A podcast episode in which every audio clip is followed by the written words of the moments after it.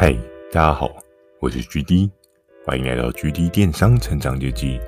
透过每周十分钟的电商成长故事，帮助你更加了解电商市场的运作。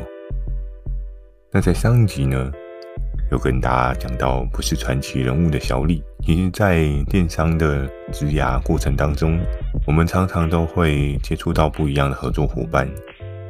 有的人真的天赋异禀，但也有的人很努力的让自己变得很厉害。可是你说有没有比较没有这么有狼性的合作伙伴呢？也是有的。在今天的这一集呢，我想要跟大家分享我的第一个合作伙伴。诶，前面讲的这一些合作伙伴都不是我的第一个吗？其实都不是哦。我真正的第一个合作伙伴，在我最近又重新回想了一下，我当初真正的第一个合作伙伴，可能很多人会想说，诶，正常来讲，你的第一个合作伙伴应该会是之前上份工作已经有合作过的人啊，所以那些都还不是你的第一个合作伙伴。在这边，我要跟大家说，其实都不是。而在当时呢，其实我真正的第一个合作伙伴，他也没有太大的一些贡献。在我近期的回想过程当中呢，我终于找到了我真正的第一个合作伙伴。而这个第一个合作伙伴呢，他是谁？Mistral。我印象中他好像，其实我已经忘记他是不是妈妈，但反正我觉得他对我来讲也是一个大姐。其实我在电商过程当中，真的跟了很多很多的大姐合作。大姐跟大哥之间呢，谁比重比较多？其实我稍微仔细回想一下，以老板阶层来讲的话，大概我觉得差不多是五五坡。可是跟我接触比较多的都是大姐居多，很特别，就是我跟蛮多大姐聊天讨论，都还蛮合得来的。就我也说不上来，所以呢，在当时呢，Mistral 它其实是一个个体户。如果假设你今天有跟一些电商平台重入合作的状况之下呢，你可能会知道，多半电商平台应该都会有一些门槛要求。假设你今天是在 Momo 或 PC Home，我之前也有听过合作伙伴有讲到，他们可能会开出对应的条件。就是你基本要是一个合作的商行，又或是一个有限公司。然后，如果假设你的那个品类呢是相对比较复杂一点的，或是需要比较专精一点的，他甚至会要求你公司要有多少的资本额。比如说，像是假设你今天是做 iPhone 的，那他就不会愿意去跟一个嗯，可能资本额连一百万都没有的合作伙伴合作。因为其实对他来讲风险会蛮大。假设他今天 iPhone 延迟出货，或者是出不了货，那他跟消费者要交代的话，其实也会造成平台一个商誉很大的受损哦。所以其实，在当时呢，我觉得我们整个的游戏规则环境当中，有一条也蛮特别的，就是我们其实并没有禁止这一些个人的合作伙伴跟我们做合作。所以也是因此呢，我跟 Mistral 有了第一次的合作接洽。那回想起 Mistral 他的那个合作伙伴的名称，我想一想还觉得蛮有趣的。如果他曾经有在比如说雅虎奇摩拍卖开店啊，又或者是说在 PC Home 二十四小时的商店街开店，你可能常常都会看到什么某某某的店，某某某的店，对。而 Mistral 呢，他的合作伙伴名称就叫做“叉叉”的店，就我也不太好意思说出他的合作伙伴名称，对，这还是要稍微保密一下。不过就是他的名称，我觉得很有趣的，就是“叉叉”的店这样子。那在当时呢，其实我那时候跟他聊天过程当中，其实大家也还算聊得蛮不错的，只不过那时候。我跟他聊说，诶，那我们这边其实有一些不错类别可以尝试啊。其实是在 W 姐更之前的合作伙伴，所以在刚开始他进来的时候，我稍微看了一下他的商城吧。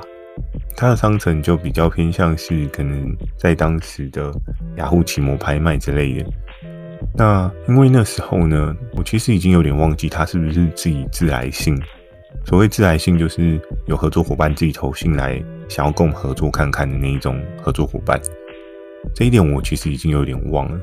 但在当时呢，因为雷恩大帅希望我们手上有很多的合作伙伴，有很多的产品。Miss Child 在我当时的设定当中呢，我也觉得，哎，没有关系，反正就合作看看嘛，多一个帮手总比什么都没有来得好。所以在那时候呢，我有时候跟 Miss Child 我们在聊天当中，我就说，哎，那你现在有没有什么样的想法？你有想要做什么样的类别吗？我那时候看着他的拍卖的链接啊。他真的就是一个小杂货铺，他东西也没有到很多，可能 maybe 就是二十到三十个 item 吧。可是从他 item 里面，我可以看清楚，就是他其实并没有什么导向，他就是自己看着觉得什么东西好像很特别，他就卖什么样的产品。但其实我相信很多的电商新手都会是这样的思维去做操作。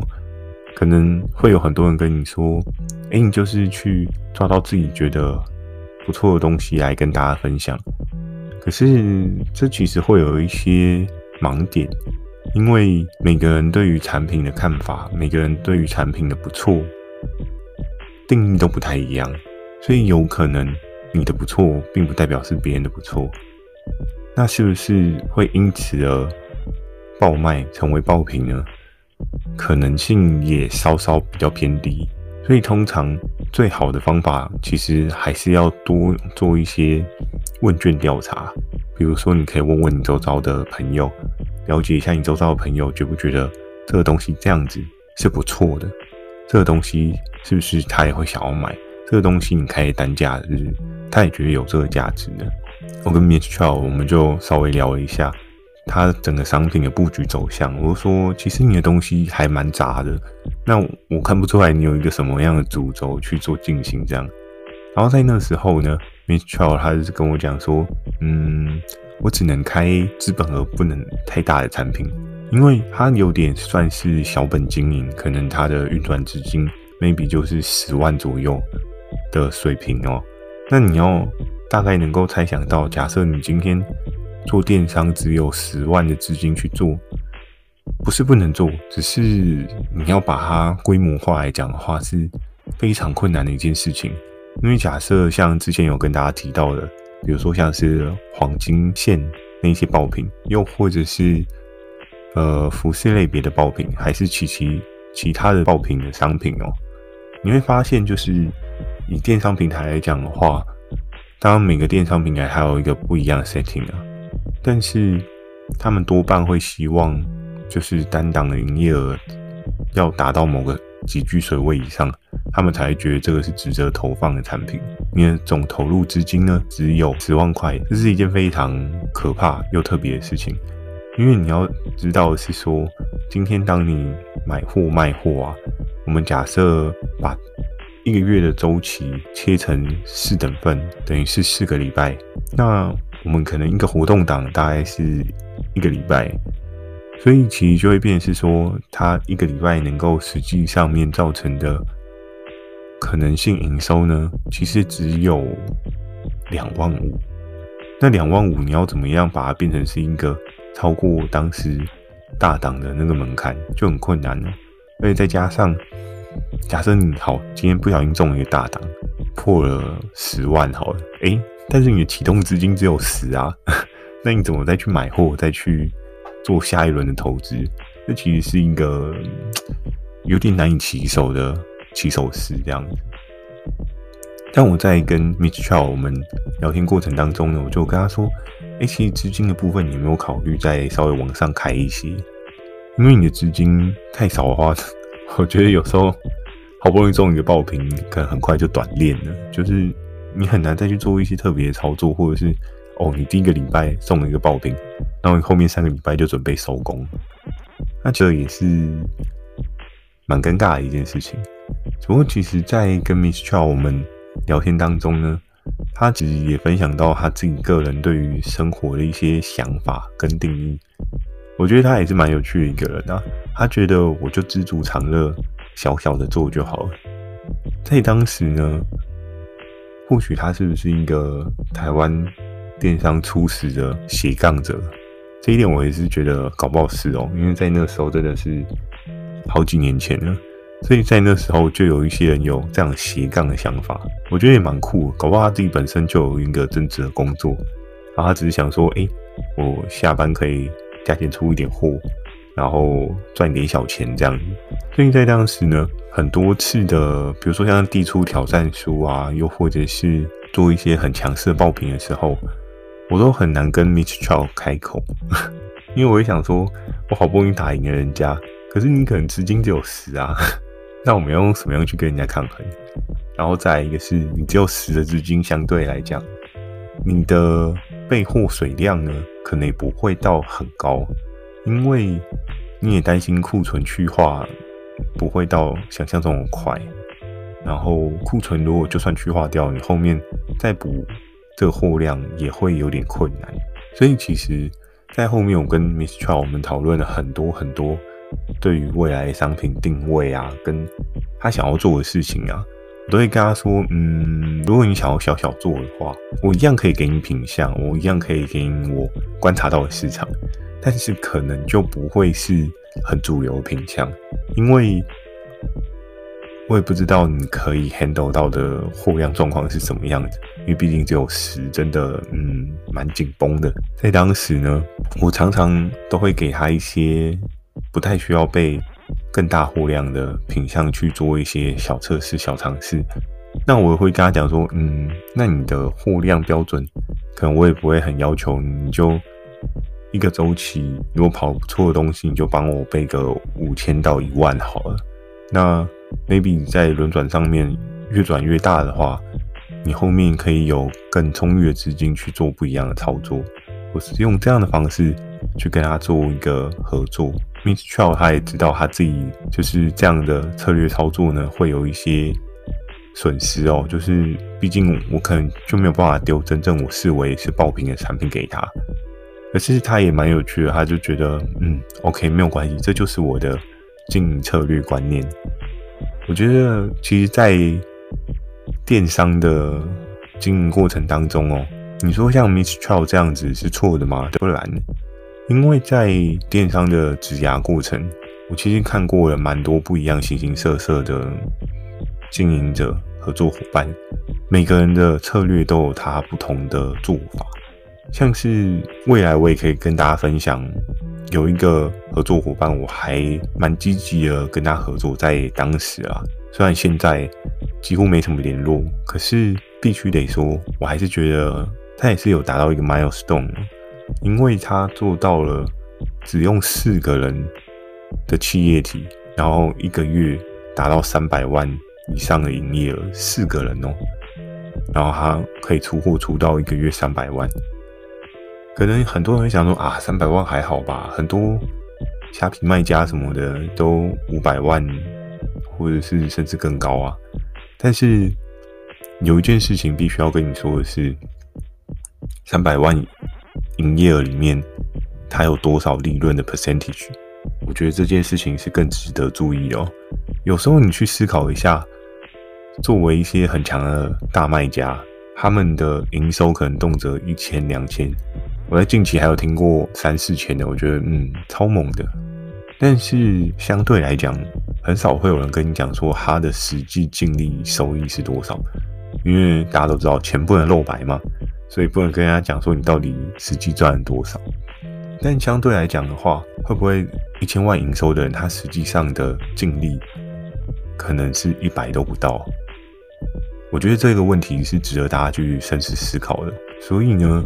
有时候冲营业额真的是一个必须的动作，没有错。可是有时候你也必须要停下来再次思考，你冲营业额到底为的是什么？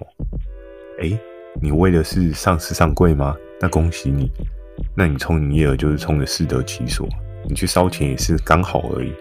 可是如果假设你今天真的只是希望透过电商这一个事业帮你赚钱。那营业额对你来讲，到底是不是一个很重要的事情？我觉得不见得。我觉得大家还是实际一点，看自己赚多少钱，是不是更加的有感觉？对不对？所以一笔订单可以让你赚多少钱，这件事情也是很值得去思考的。但在当时，Mr. Chow 呢，我觉得他其实并没有，他算是相对的比较不一样策略走向。我相信他一定有去定说他自己的每笔订单可能要赚多少的利润空间。那当然，他是一个个体户的操作手法，他就会希望他每出一笔货，他可以拿到对应的利润水平。就像今天你去 Seven Eleven 打工，你也会希望我一个小时就是要拿到至少基本工资以上的薪水啊。可是很多人在出货的过程当中，可能往往都会忘记了时间成本这件事情。可能你出一笔订单，或者是说你今天瞎拼好不容易有一笔订单，然后哦，这笔订单五十八块、五十九块，然后哇，你好开心哦，然后你赶快去 Seven 出货给那个对应跟你买的消费者。可是往往你有没有思考过一件事情是，对你赚到了好五十八块的订单。假设好，让你赚多一点，赚一半好了，让你赚二十五块，好三十块好了。你有没有去思考过？嗯，你今天走路去超商寄这个三十块的订单，真的符合效应吗？这真的非常值得思考，因为有可能其实假设用你的薪水去去做一些几句换算，还是不划算的。而且我只讲到的是你去超商寄的这个时间。我还没有计算到你去包这个产品，甚至是你可能因为去采购这个产品所花的时间。所以，当我们常常在经营电商的时候，我看过太多太多的合作伙伴，他们 focus 的是在什么？他们 focus 的是在我订单量要很大，可是他往往忽视了一件事情，是他消耗的时间成本，他没有算进去。他这其实是会蛮可怕，也蛮可惜的。当 Mr. Chow 他当初在做这样的策略操作的时候呢，我觉得蛮酷的。应该是心里有个底，他想说，我今天下班我就是要出几笔单，最高，比如说假设我今天就只想要出十笔单，那我货量也不要开很多，我就是出这十笔单就好。那我要怎么样去放大这十笔单的效益？OK，首先是我要把价值做上去，或者是做一些市场上面少有的产品嘛，一笔订单进货力。就有向上升的可能性，所以其实，在当时 Mr. Chow 呢，就我后来有去抓了一下他的利润哦，就大概能够算到他的利润比是怎么抓的。哎，其实他一笔订单的利润比不少哎，在当时他卖那些杂七杂八的东西的时候，他的利润比至少都是有抓五成以上。当然，可能很多人会说啊，在当时的电商对不对，没有这么透明，你要做五十趴以上，当然可以。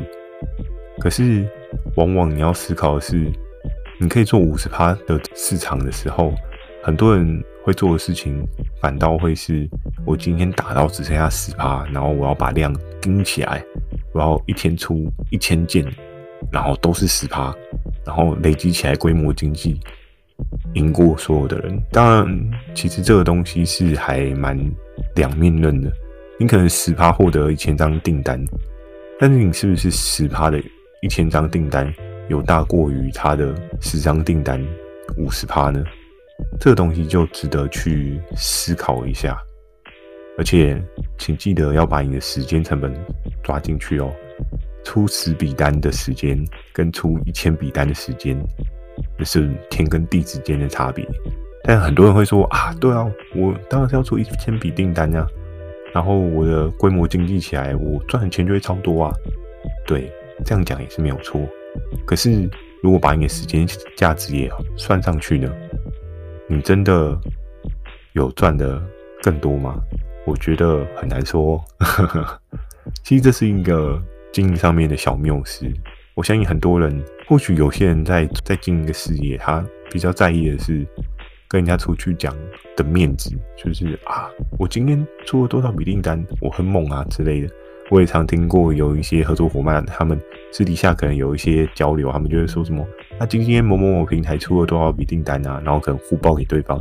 哈，你今天才一百哦，然后哈，你今天才五十而已哦。哦，那你在那边真的做的不是很好，这样。可是用订单来去评估一个合作伙伴做的好与不好。嗯，我觉得这可能会比较偏向是平台端的一些看法角度。但是作作为一个合作伙伴的经营端呢，订单少就真的代表不好吗？我觉得大家可以去思考一下，或许事情没有你想象中的简单哦。好，那今天跟大家分享了我的第一个合作伙伴 Miss Chow，我相信在他的经营策略当中，或许也可以给你有一些不一样的想法。这一集我觉得我放了蛮多不一样的重点进来，大家如果觉得还不错的话，可以多听几次。那你喜欢今天的内容的话呢，也请帮我点个五颗星。如果你有想要询问的电商相关问题，也非常欢迎大家可以进行到描述栏的 mail，或是你可以在留言板留言给我。Firstory 也有推出新的语音留言功能，假设你懒得打字呢，说几句话给我也是一个不错的选择哦。期待大家可以给我更多不同的建议。我会在 Facebook 和 IG 不定期的分享一些电商相关的小知识给大家。记得锁定每周二晚上十点的《GD 电商成长日记》。祝大家有个美梦，大家晚安。